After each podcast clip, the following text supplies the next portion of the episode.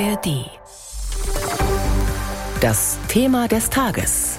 Ein Podcast von BR24. Mit Oliver Fritzl. Genau vier Monate ist es her, dass Terroristen der Hamas Israel überfallen haben. Der 7. Oktober 2023 gilt seither als einer der dunkelsten Tage in der Geschichte Israels. Es folgte der Krieg zwischen Israel und der Hamas. Und der hat dramatische Folgen für die Menschen im Gazastreifen.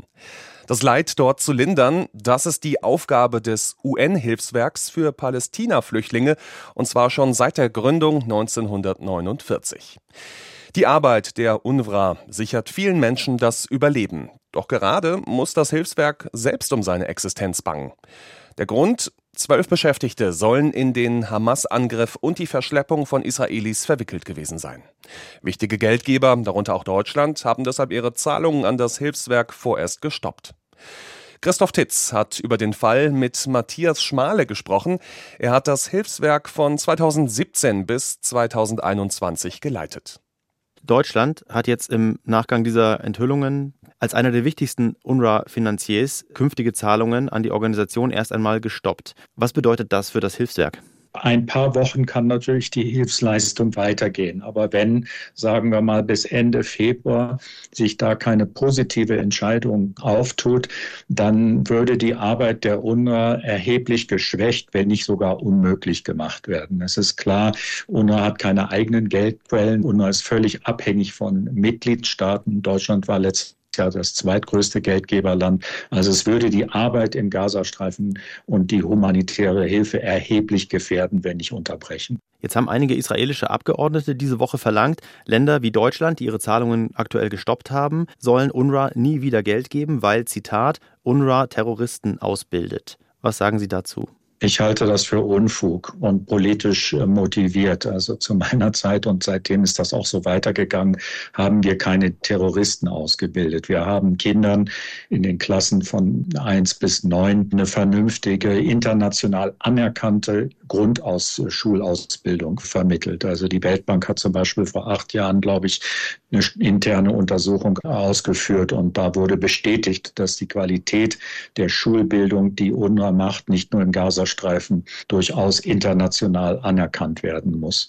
Genau das Gleiche gilt für Basisgesundheitsarbeit. Ich kann nicht verstehen, wie das Bemühen einer Bevölkerung von 1,4 Millionen Menschen waren es zu meiner Zeit, die bei uns registriert waren, gesund zu erhalten. Ich weiß nicht, wie man das gleichsetzen kann mit Terrorausbildung. Aus Ihrer Zeit damals, wie wurden und wie werden denn Leute bei UNRWA eingestellt? Also Leute, die in den Schulen arbeiten, in den Gesundheitszentren, die Sie beschrieben haben. Und gibt es da Sicherheitsüberprüfungen? Also wir führen ganz normale Rekrutierungs- Prozesse durch, die auf Kompetenz basiert sind. Die Stellen werden ausgeschrieben für Lehrer zum Beispiel und dann werden Leute interviewt von kompetenten Leuten, die überprüfen, ob jemand fähig ist, vom Wissen her, vom Ansatz her in unseren Schulen zu unterrichten.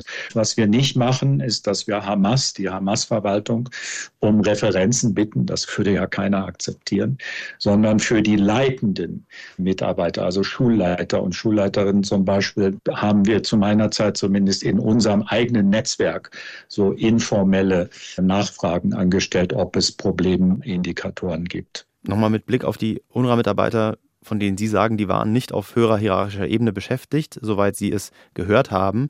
Trotzdem gefragt, hat UNRWA bei diesen Mitarbeitern versagt? Hätte man die nicht einstellen dürfen? Denn es sind ja Leute, die sich letztlich an einem Terrorangriff auf Israel beteiligt haben. 13.000 Mitarbeiter, was da in den Köpfen vorgeht. Man kann auch nicht aus meiner Sicht überprüfen, welchen Parteien die zugehören. Was wir machen können und was wir zu meiner Zeit gemacht haben, ist ein gutes Management-Monitoring durchzuführen, sprich, ob sich die Lehrer und Lehrerinnen halt an UNO-Werte halten, an unsere Vorgaben halten und dann, wenn das nicht der Fall war, Untersuchungen anzuzetteln und falls bewiesen worden ist, dass jemand sich nicht an UNO-Werte und Vorgaben hält, dann entsprechend entsprechende Disziplinarverfahren in Gang setzen. Zu meiner Zeit, als ein konkretes Beispiel genannt, haben wir einen Mitarbeiter entlassen, weil wir ihm nachweisen konnten, dass er aktives Mitglied der Al-Qassam-Brigaden war. Also nicht der politischen Hamas-Bewegung, sondern des militärischen Flügels. Der frühere UNRWA-Chef Matthias Schmale war das. Und er sagt auch, in einem Gebiet wie dem Gazastreifen kann eine Organisation wie die UN gar nicht ohne pragmatische Beziehungen zur Hamas arbeiten, um zum Beispiel Schulen zu bauen. Wie Israel das sieht und wie die Situation ohne das Hilfswerk aussehen würde, darüber hat meine Kollegin Daniela Stahl mit Christian Wagner gesprochen, unserem Korrespondenten in Tel Aviv. Müssen Helfer und Organisationen in Gaza tatsächlich so pragmatisch sein, wenn es um die Zusammenarbeit mit der Hamas geht? Ich glaube, da muss man sich deutlich machen, dass die Hamas eben seit 17 Jahren in diesem ganz streng abgeriegelten Küstenstreifen regiert oder herrscht, auch mit Repressalien und Gewalt. Und jeder, der den Mund zu weit aufmacht, der kriegt Probleme. Und im Alltag, wenn sich die Leute irgendwas organisieren wollen, was brauchen, Medikamente oder eine Genehmigung, dann muss man sich mit den Leuten von der Hamas arrangieren oder eine Gegenleistung bringen sogar. Also ich glaube, die UNRWA hat hier in einem sehr schwierigen Umfeld äh, einen schwierigen Auftrag versucht zu erfüllen und hat immer versucht, sich abzugrenzen von der Hamas. Äh, von daher halte ich das schon für nachvollziehbar, was Matthias Schmaler da gerade gesagt hat. Er hat ja auch durchklingen lassen, wenn das Geld jetzt länger ausbleibt, dann wird es eng für die UNRWA. Der Gazastreifen ohne das UN-Hilfswerk, was hätte das für Folgen? Die Folgen wären wohl sehr schnell sehr gravierend, denn die UNRWA versorgt inzwischen fast alle Menschen im Gazastreifen und das sind insgesamt inzwischen 2,3 Millionen schätzungsweise. Sie versorgt diese Menschen mit Lebensmitteln, mit sauberem Trinkwasser, mit Treibstoff für Transport und für Stromerzeugung, also für Notstromaggregate. Die Krankenhäuser sind ohnehin schon größtenteils kaputt und können nicht mehr richtig arbeiten.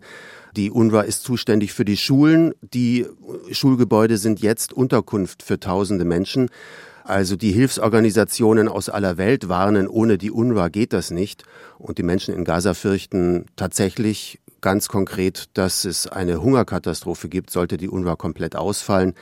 Die Palästinenser, so hören wir es jetzt immer wieder, haben den Eindruck, dass die Welt uns hier im Stich lässt, wenn die UNRWA auch noch aufhört zu arbeiten. Würde dann Israel als Besatzungsmacht einspringen für die Versorgung der Menschen?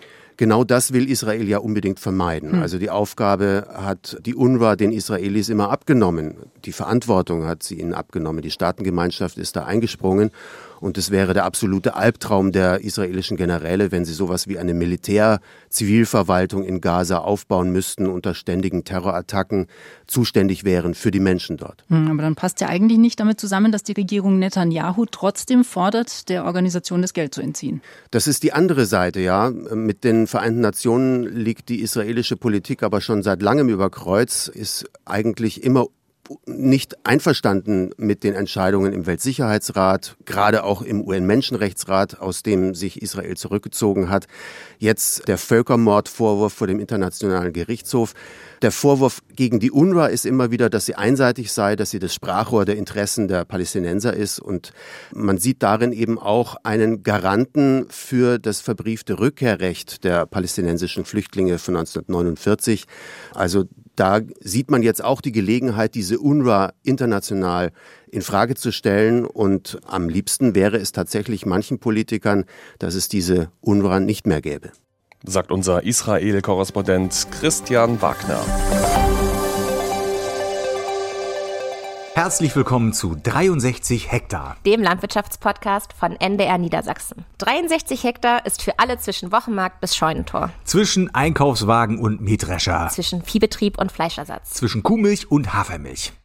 Heißt es nicht eigentlich Haferdrink, Kuhlage? Ja, das ist auch schon wieder so ein Ding, Maja. Ne? Warum darf es nicht Hafermilch heißen? Ne? Ich meine, Scheuermilch heißt ja auch Scheuermilch. Und warum ist die Hafermilch eigentlich so viel teurer als Kuhmilch? Das klären wir alles bei 63 Hektar. Mit Andreas Kuhlage. Und mit Maja Mogwitz. 63 Hektar, so groß ist übrigens ein durchschnittlicher Betrieb in Deutschland. Und damit sind wir auch schon beim Thema. Ja, wir wollen über Landwirtschaft reden, denn da gibt es oft ideologische Vorstellungen, es gibt Klischees, es gibt Missverständnisse auf allen Seiten, Vorurteile und verhärtete Fronten. Ja, und viele Landwirte fühlen sich auch wirklich unverstanden oder teils auch angegriffen. Und wir wollen hier auf Augenhöhe verschiedenste landwirtschaftliche Themen durchleuchten. Mit meinem Blick als ja, Stadtkind und mit Majas Erlebnissen als Landwirtin vom Hof. Bei 63 Hektar, dem Landwirtschaftspodcast von NDR Niedersachsen. Zu hören ab jetzt in der ARD Audiothek.